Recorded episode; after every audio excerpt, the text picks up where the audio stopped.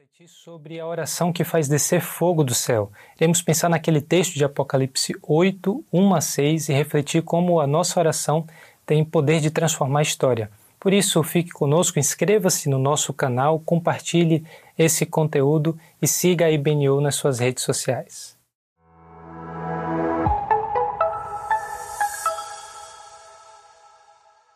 Olá a todos que têm acompanhado a nossa celebração aqui na IBNU. É um prazer ter você em mais um momento para nós refletirmos sobre a palavra de Deus, aquilo que o Senhor nos traz como uma revelação da sua parte. E eu gostaria de pensar um pouco com você sobre um tipo de serviço muito especial que a gente tem como, na verdade, uma dádiva de Deus. Ah, quando a gente pensa em serviço, geralmente nós imaginamos aquilo que está ao alcance da nossa mão, aquilo que a gente pode ofertar do nosso tempo, dos nossos recursos, do nosso dinheiro, da nossa atenção, mas dificilmente nós pensamos na oração como uma forma de serviço.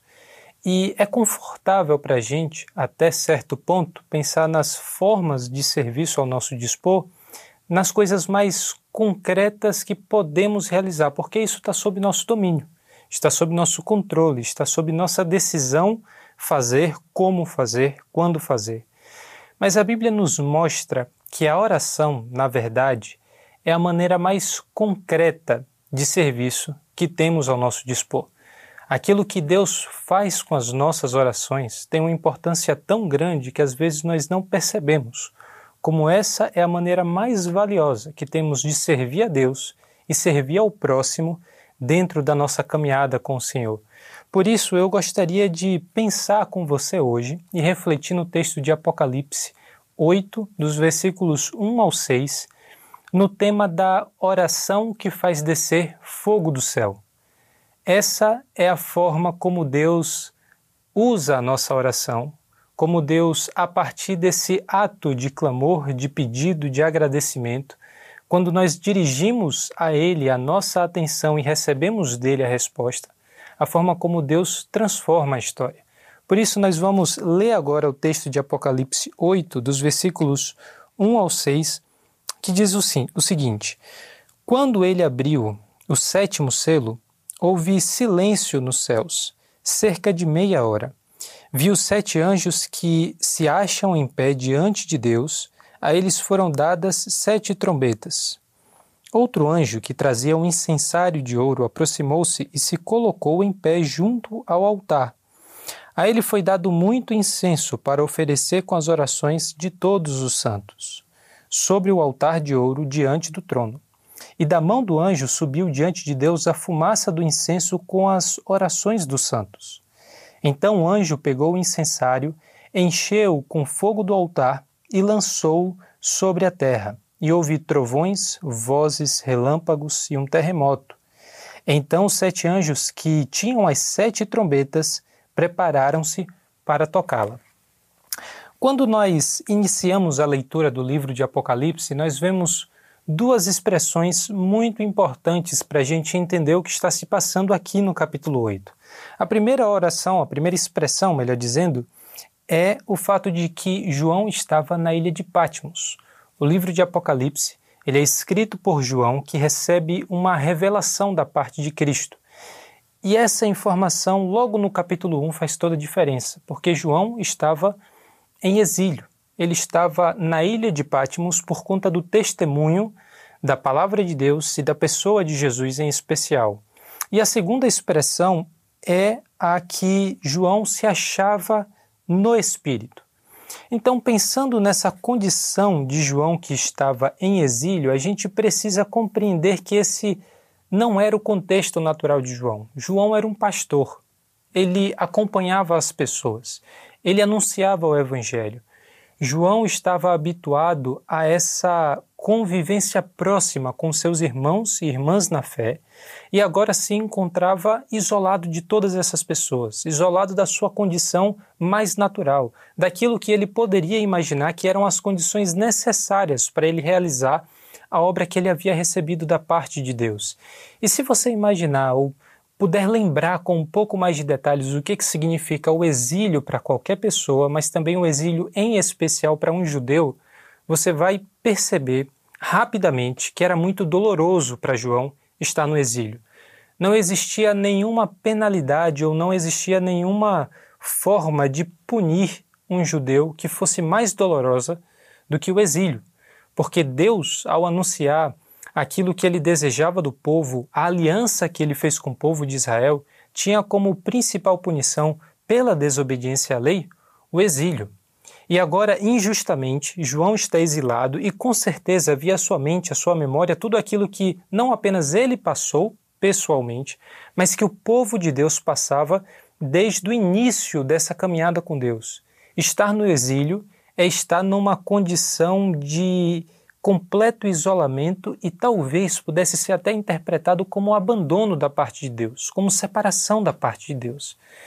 E quando nós pensamos na forma como João foi exilado, esse quadro se agrava ainda mais, porque João foi exilado pela burocracia romana. Um poderoso determinou, falou, e João, toda a sua vida, todo o seu contexto foi transformado.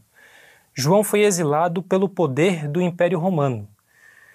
Quando João se encontra na ilha de Patmos, aquilo que Roma está querendo comunicar não apenas a ele, mas a todos os cristãos, é que o Senhor de todo o mundo, o Senhor Todo-Poderoso, na verdade, não é Cristo, mas é César.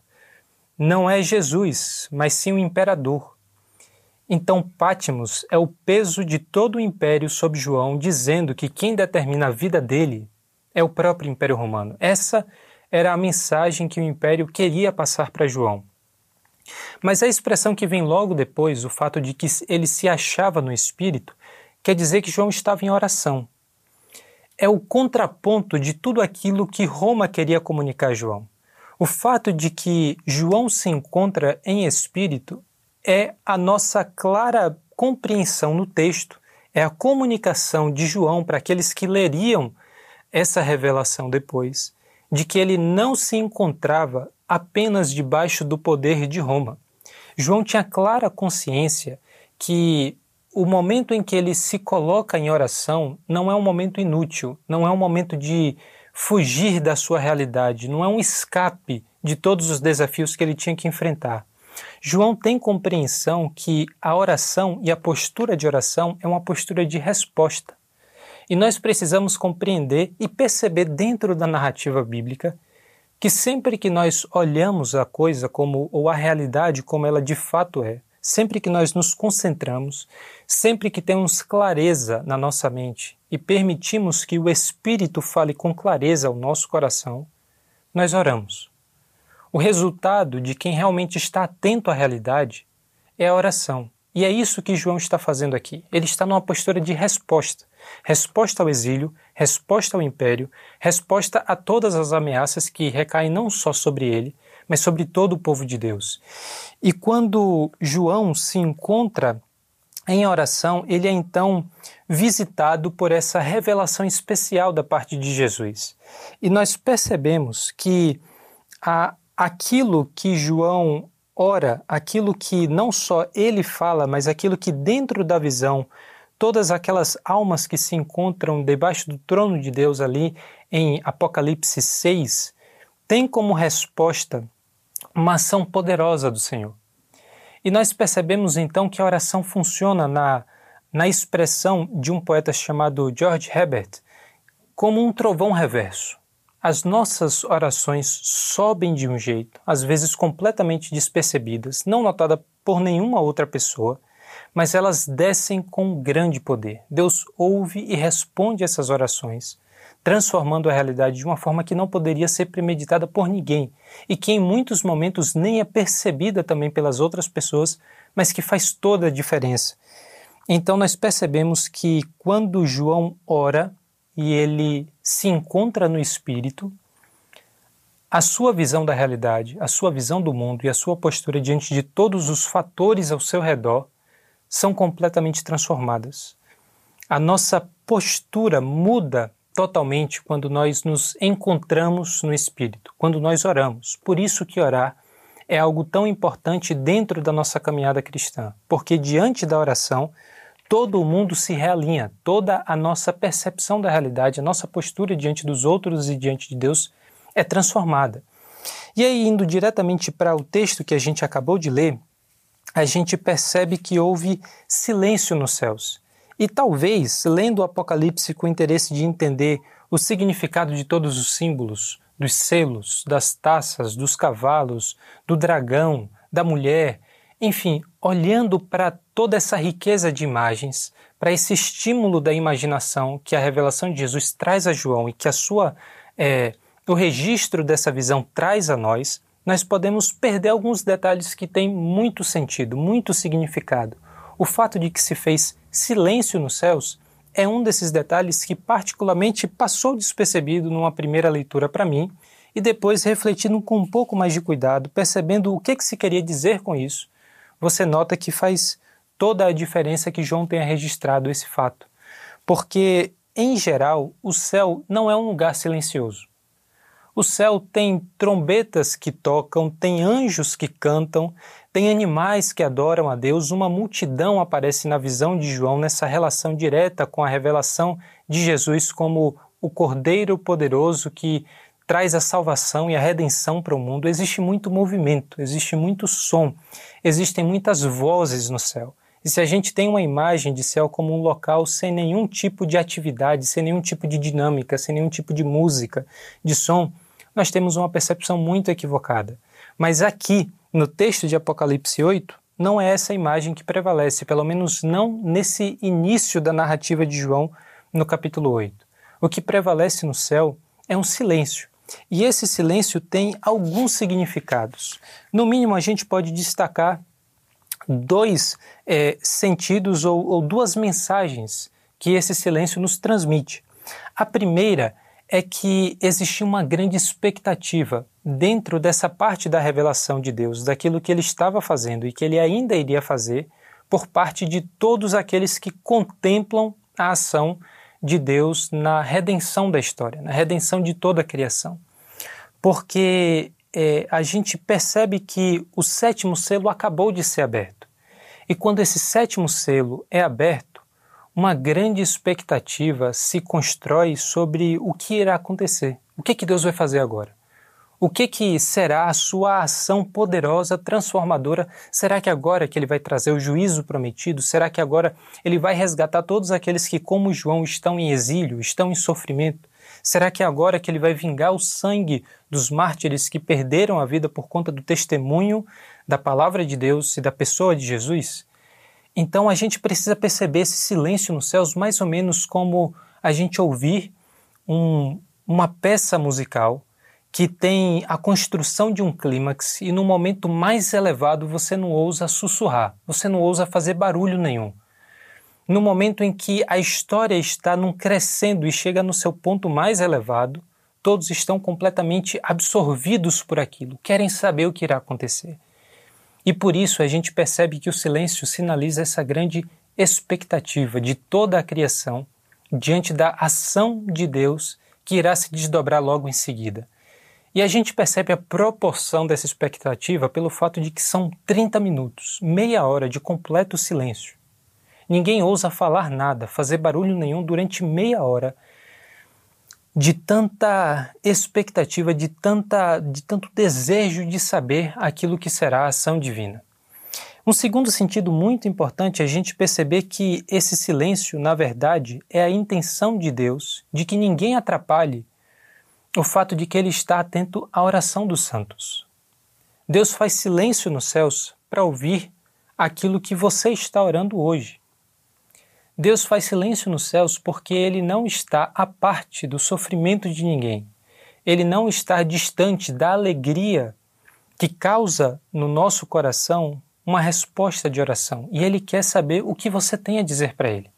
Ele quer saber qual é o desejo e a necessidade que você expressa em oração. Ele quer saber todas as, as dores, todo o consolo que você necessita, tudo aquilo que você tem de expectativa da intervenção dele na sua história. Por isso é importante você perceber que quando você entra em contato com Deus por meio da oração, ele está prestando atenção. Ele não só ouve o que você diz, mas ele ouve com toda atenção. Ele para os céus para ouvir aquilo que você está dizendo. Existe um silêncio nos céus para que a oração dos santos chegue ao ouvido de Deus de uma forma que ele possa dar ao seu clamor, ao seu pedido, ao seu agradecimento toda a atenção possível. E quando a gente percebe que Deus ouve as nossas orações e ele ouve com essa postura de atenção, de desejo de compreender o que você tem a dizer, a expressar, aquilo que às vezes você nem consegue articular muito bem, como aparece no texto de Romanos 8, e que o Espírito traduz isso que nós às vezes colocamos como gemidos, como expressões que vêm do profundo do nosso coração, mas que a gente não consegue traduzir em palavra, mas que o Espírito Santo leva isso como uma oração agradável a Deus. Quando você percebe que é essa realidade, então você também fala de uma forma diferente. Você se expressa de uma forma diferente. Porque quando a gente sabe que a gente está sendo escutado e escutado com atenção, a gente toma mais cuidado com o que a gente fala, porque a gente quer falar da melhor maneira possível o que temos a transmitir.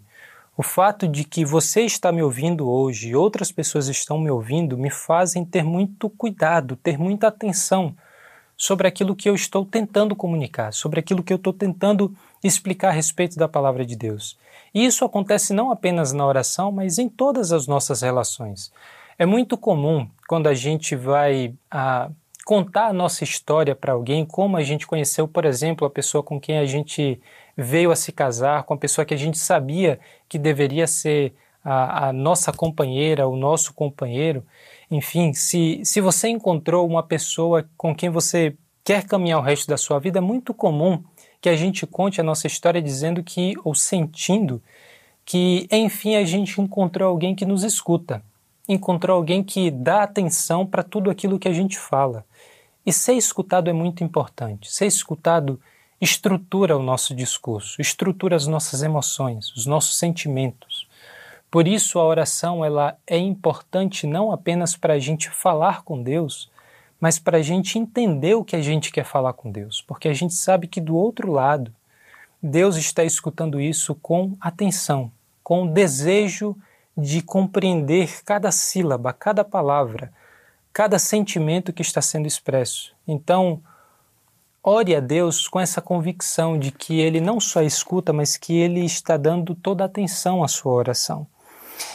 E, e, esse desejo de ser ouvido e o desejo de escutar as orações também tem a ver com uma oração muito especial que aparece em Apocalipse 6, dos versículos 9 a 11, que diz assim: Quando ele abriu o quinto selo, vi debaixo do altar as almas daqueles que haviam sido mortos por causa da palavra de Deus e do testemunho que deram. Eles clamavam em alta voz: Até quando, ó soberano, santo e verdadeiro, esperarás para julgar os habitantes da terra e vingar o nosso sangue? Então cada um deles recebeu uma veste branca e foi-lhes dito que esperassem um pouco mais, até que se completasse o número dos seus conservos e irmãos que deveriam ser mortos como eles. A proximidade desses selos, a gente acabou de ler um texto em que é aberto o quinto selo e o texto de Apocalipse 8 fala do sétimo selo, nos dá a indicação que essas orações que João fala, com certeza é, são as orações de todos os santos, mas uma atenção especial para a oração que acabou de ser registrada aqui no capítulo 6. A oração daqueles que foram mortos injustamente, por aqueles que foram perseguidos por causa do testemunho, e que João percebe nessa revelação, ou vê nessa visão que é dada a ele, ah, o fato de que Deus não está à parte da situação desses mártires, dessas pessoas que foram mortas. Deus não está distante da realidade e nem se esqueceu dessas pessoas. E mais do que isso, ele não fez pouco caso do sofrimento delas. Porque Deus ouviu essas orações com toda a atenção e Deus ouviu essas orações e respondeu a eles. Esperem um pouco mais. Deus não estava simplesmente dizendo: Ah, não, ah, talvez em algum momento eu tome alguma providência sobre isso. Ou isso foi um acidente dentro da grande missão que eu tinha para vocês. Alguns precisavam ser sacrificados e aconteceu de serem vocês. Não é isso que Deus faz, não é isso que Deus responde a essas pessoas. Deus dá uma veste branca para eles, simbolizando aquilo que é o cavalo branco e também o fato de que Deus ou Jesus aparece nesse cavalo branco como um guerreiro vencedor que irá subjugar todos os seus inimigos e dizendo que esses mártires, esses que morreram, fazem parte daquilo que é o povo que é liderado por Jesus. Ele está garantindo para eles que a vitória é certa porque Jesus irá derrotar toda a injustiça, irá subjugar todas as forças que se opõem à boa criação de Deus e dizendo: esperem um pouco mais. Mas a gente percebe então que existe um desejo da parte desses que oram de que o céu desça à terra, de que a justiça de Deus que já prevalece dentro do céu, dentro desse espaço em que Deus recebe o louvor, mas que Deus ordena o silêncio, desse espaço onde o sacrifício, as orações junto com o incenso sobem a Deus, esse espaço que é ordenado de uma forma muito planejada, muito consciente por parte de Deus, que essa perfeição desça à terra, que essa justiça e a vontade de Deus se estabeleçam plenamente na terra, assim como já é feita no céu. Então a nossa oração precisa ser a mesma desses mártires. Senhor, que a tua justiça desça sobre a terra, assim como ela já é feita completamente, perfeitamente no céu. E no versículo 2, a gente percebe que logo depois do silêncio, ou ainda dentro desse momento do silêncio, João relata o seguinte: Vi sete anjos que se acham em pé diante de Deus. A eles foram dadas sete trombetas. Deus está preparando os anjos para realizarem esse juízo que está sendo clamado pelos santos. Deus não está simplesmente é, esperando o momento de agir, ele está constantemente em ação. Ele está constantemente tomando providências para que a sua vontade seja feita na terra, assim como ela já é feita no céu. Ele está dando a esses anjos essas trombetas, e a gente vai ver um pouco mais para frente o sentido que essas trombetas possuem, e está ah, ciente e agindo dentro da história para que o seu juízo seja realizado, para que a sua vontade seja realizada. E aí nos versículos 3 e 4, 3 e 4 aparecem elementos muito importantes. Outro anjo que trazia um incensário de ouro aproximou-se e se colocou em pé junto ao altar. A ele foi dado muito incenso para oferecer com as orações de todos os santos, sobre o altar de ouro diante do trono. A gente percebe que o incenso, não só no texto de Apocalipse, mas também nos textos que regulamentavam o sacrifício dentro do Antigo Testamento, tem um significado de purificação. O incenso era oferecido junto com as orações no sentido de purificar essas orações, muito parecido com aquilo que é a ação do próprio Espírito, que torna as nossas orações agradáveis a Deus, que torna as nossas orações apropriadas para entrar nessa presença atenta do Senhor. Aquilo que João está dizendo é que esse anjo foi designado por Deus para purificar as nossas orações ou para oferecer junto com as nossas orações esse elemento do incenso que traz o sentido de tornar próprio, de fazer com que as nossas orações de fato possam ser escutadas por Deus. E quando a gente olha para orações que são purificadas, são oferecidas com incenso, e, e é um, um texto com uma riqueza de detalhes, é um incensário de ouro. Isso tudo tem um paralelo dentro que é a, da forma como eram feitos os sacrifícios no Antigo Testamento, que aparece também o incensário de ouro existe um, uma sequência de passos que devem ser seguidas dentro desse sacrifício. Depois desse sacrifício de incenso é que é feito o toque das trombetas, é que o cordeiro é sacrificado diariamente no templo. E, e esses elementos que aparecem aqui na visão de João nos mostram que aquilo que era feito na terra tinha um correspondente no céu. Aquilo que Deus ordenou que se fizesse na terra também estava sendo feito pelos anjos no céu. E essas coisas estavam conectadas, porque são as nossas orações que sobem junto com o incenso que é oferecido pelo anjo.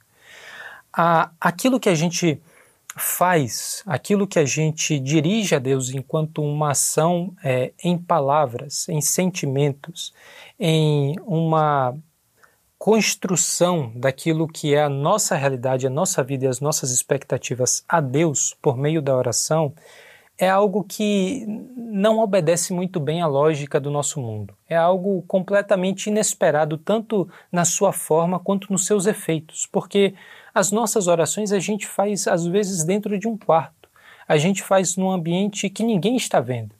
A gente ora sozinho e muitas vezes só a gente sabe o que a gente orou. A gente não conta para ninguém. Só Deus sabe o conteúdo da, da nossa oração. E essas atitudes que nós fazemos em isolamento, que não aparecem em jornal nenhum, que não aparece, que não recebe a atenção de ninguém, que não tem impacto diante da percepção da lógica humana e da lógica desse mundo nenhum, são essas orações que Deus usa para transformar a história. E isso é loucura para o mundo, porque aquilo que não recebe nenhum tipo de valor que aparentemente não tem nenhuma ação direta da sua parte, você não está botando supostamente a mão na massa, você não está indo e transformando diretamente a vida de ninguém.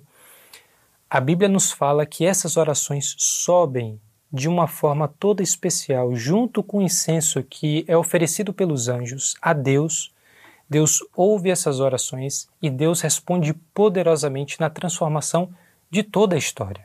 Aquilo que, era uma, que foi a oração daqueles mártires em Apocalipse 6 é respondida por Deus em Apocalipse 8, não transformou apenas a história deles mesmos, ou não transformará no momento que Deus consumar todo o seu juízo e cumprir completamente a expectativa de que a justiça dele venha. Isso não vai transformar a história só daquelas pessoas, isso transformou a história de João transformou a história de todos aqueles que tiveram contato com essa revelação e transforma a nossa história hoje. Aquilo que você faz no seu quarto, sozinho ou sozinha, ora, clama e pede a Deus, tem o poder de transformar toda a história da sua vida, da sua família, do contexto em que você está e de toda a eternidade. A história não é mais a mesma a partir da oração que você faz hoje. Por isso, o serviço mais importante, mais concreto que você tem para realizar é orar, é pedir a Deus para que Ele ouça o clamor do seu povo, é pedir a Deus para que Ele faça a vontade dele no tempo presente.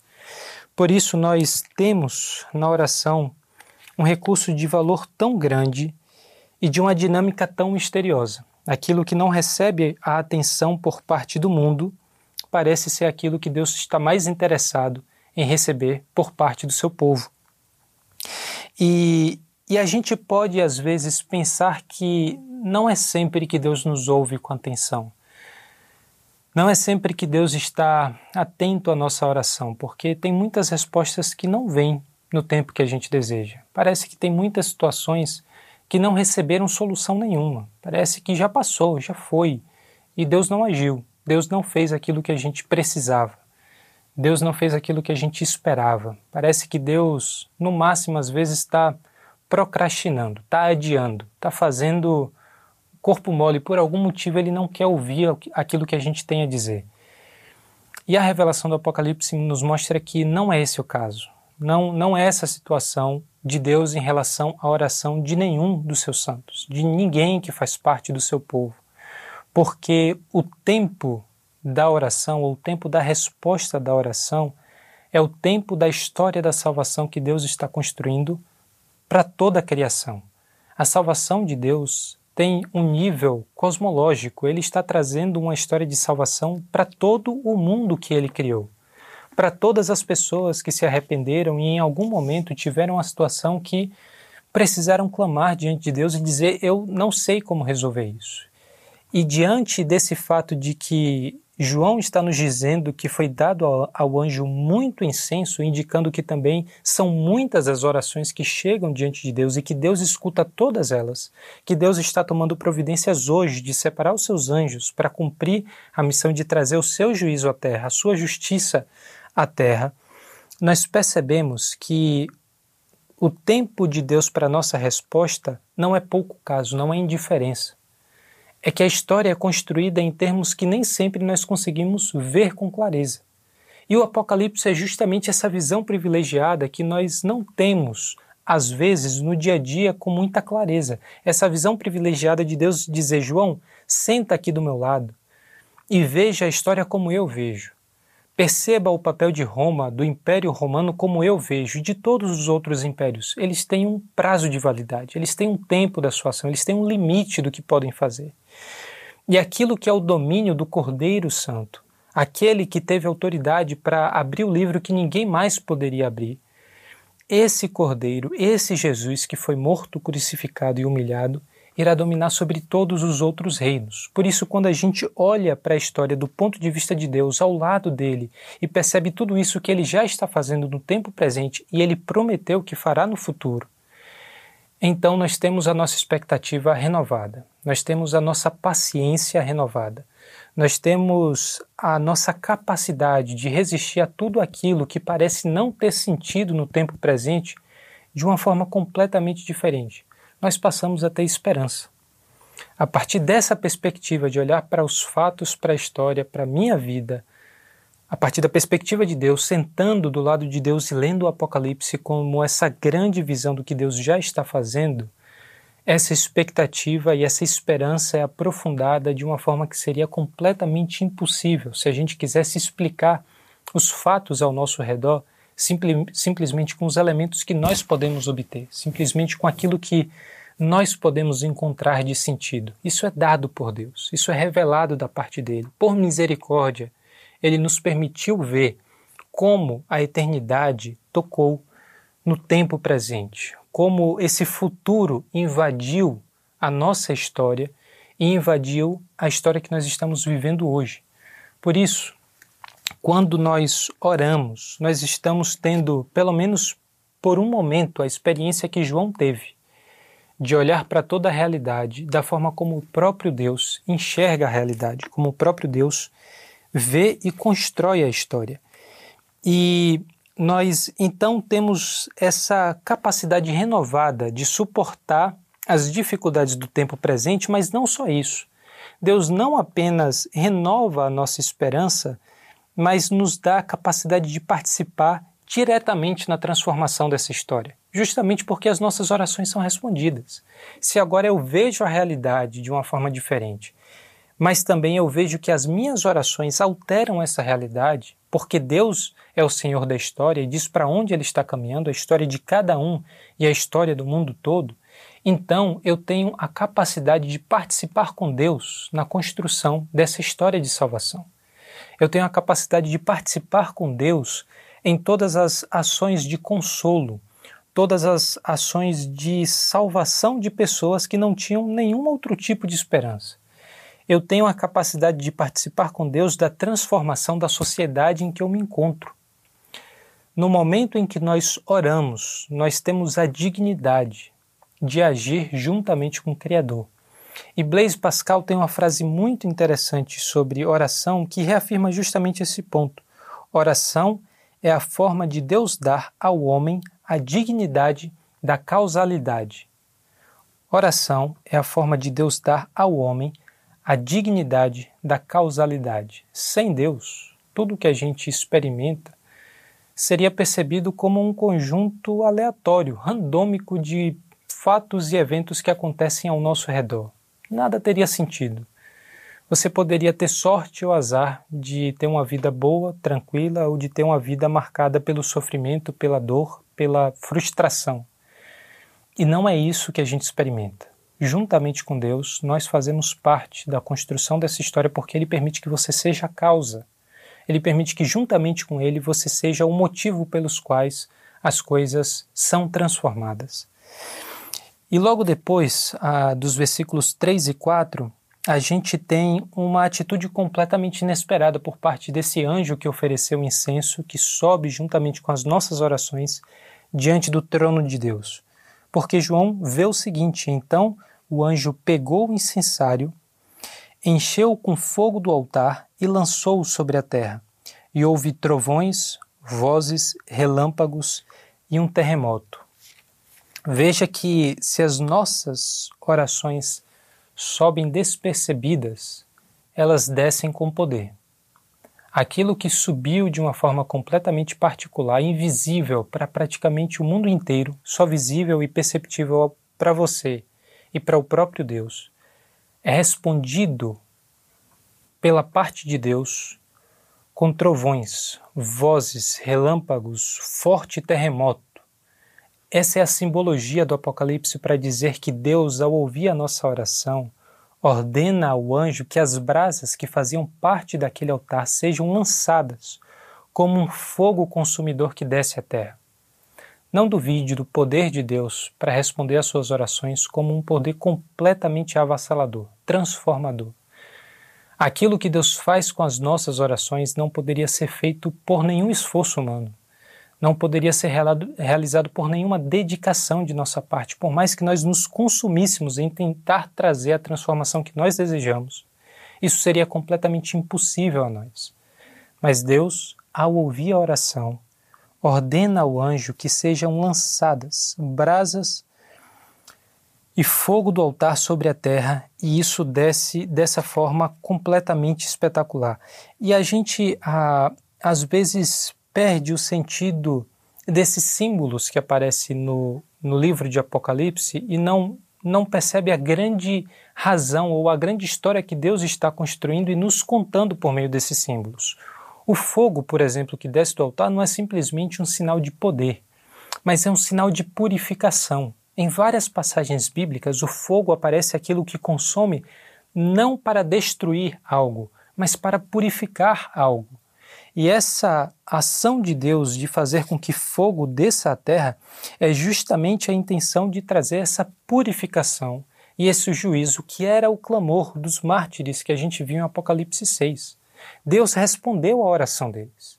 E quando essa oração desce sobre a terra, Deus não faz simplesmente um ato imperceptível, um ato isolado. Ele traz com grande poder um juízo sobre toda a criação.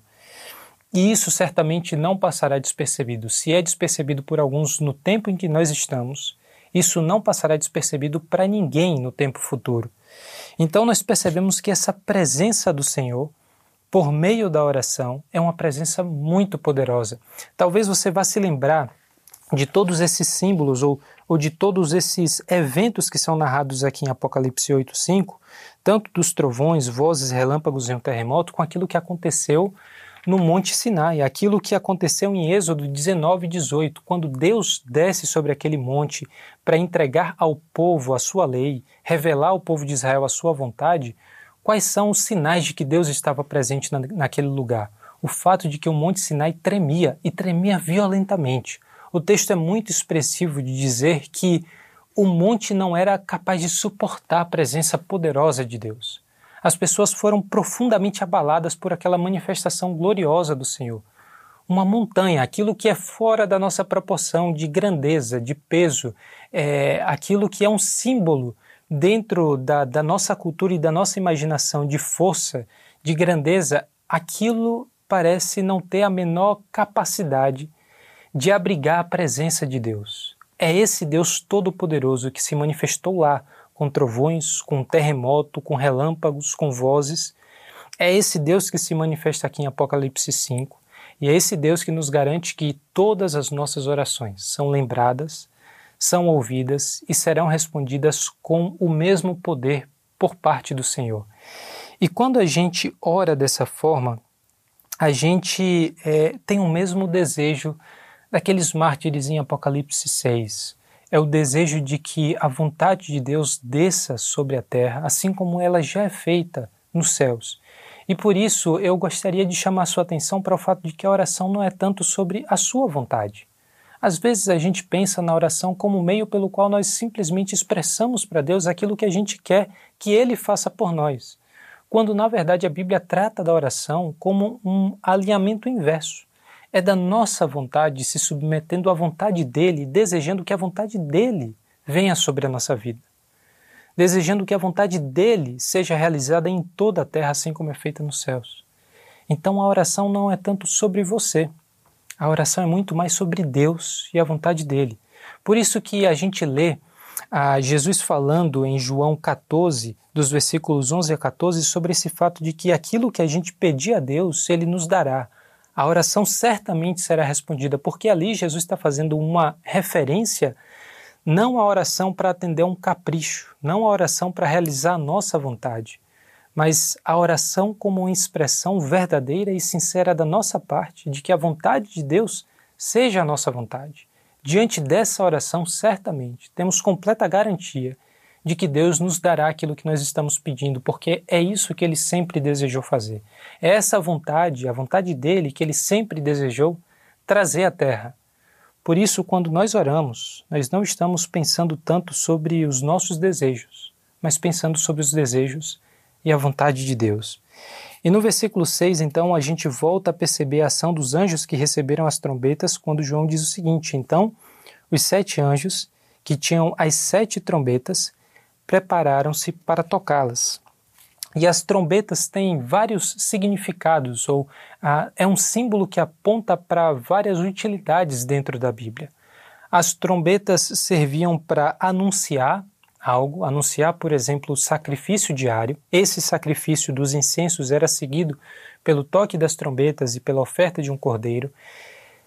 É usada também para convocar o povo para a guerra, quando o povo de Israel estava é, ainda reunido em tribos e eles precisavam guerrear, o instrumento que era tocado para convocar o povo para que entrasse, se organizasse, se preparasse para a guerra eram justamente as trombetas. As trombetas anunciam a chegada ou a volta de Jesus, como a gente vê em Tessalonicenses, que Miguel irá tocar a trombeta e então Jesus retornará com grande poder, com grande glória. E em todas essas utilidades a gente percebe que a trombeta é utilizada, no fim das contas, para despertar a nossa atenção. A trombeta ela é um símbolo e ela é um instrumento utilizado para chamar o povo e convocar o povo para perceber a ação de Deus. Deus está realizando agora algo que você precisa estar atento, que você precisa se dedicar com completa atenção, da mesma forma que ele dedicou toda a atenção para ouvir as suas orações, agora ele chama o seu povo para ouvir o que ele tem a dizer, ou para participar com ele daquilo que ele está prestes a fazer. Por isso, a trombeta é o meio que Deus nos comunica ou que Deus utiliza para não permitir que a gente durma no meio dessa revolução. A trombeta é a forma como Deus nos desperta de um sono de distração, de um sono que nós nos colocamos porque nos perdemos em todo o barulho do dia a dia, de todos os sons que a gente recebe, de todas as mensagens que tiram a nossa atenção daquilo que realmente é central, da percepção da história como o próprio Deus percebe e fala: olha, você precisa voltar a escutar essas coisas. Agora é tempo, chegou a hora. Você não pode dormir no meio de toda essa transformação que está prestes a acontecer. Por isso, quando a gente ora, é muito importante que a gente esteja atento à resposta da parte de Deus, porque Ele pode a qualquer momento tocar a trombeta e convocar o povo. E uma das histórias que certamente aquele povo que leu inicialmente o texto de Apocalipse, que recebeu a revelação que João primeiramente recebeu da parte de Jesus, se lembrou de várias histórias em torno dessas trombetas que aparecem no texto. Possivelmente a primeira história do povo que vem à nossa mente hoje é a história da cidade de Jericó. Jericó teve os seus muros é, derrubados não por um efeito da ressonância que as trombetas talvez tenham causado. O que a gente pode perceber é que, muito provavelmente, a, o fato de que os sacerdotes precisavam rodear a cidade, tocar as trombetas, e veja que os números são muito parecido, parecidos entre o que aparece na história de Jericó e o que aparece aqui com a simbologia do número 7 para dizer algo que é completo dentro de Apocalipse tenha muita relação com as orações. Aquelas muralhas caíram porque aquele povo orou e Deus ouviu a oração do seu povo. E a partir das trombetas, Deus anuncia aquilo que ele irá concretizar logo em seguida. Por isso, quando você entrar no seu quarto hoje, quando você se dirigir a Deus em oração, quando você clamar ao Senhor para que traga à terra a sua vontade perfeita, a sua vontade que é boa e agradável, entre com essa consciência, com essa compreensão de que Deus está ouvindo as suas orações. Ele está ouvindo com completa atenção.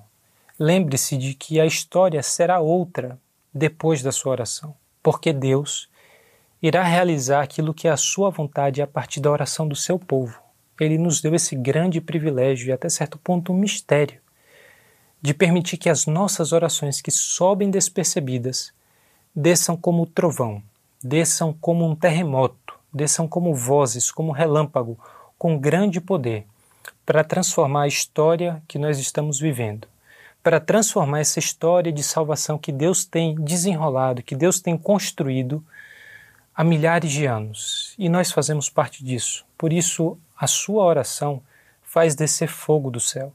A sua oração é o serviço mais concreto que você pode realizar para a transformação da sua vida, da vida dos que estão ao seu redor e de toda a história. Que Deus nos abençoe.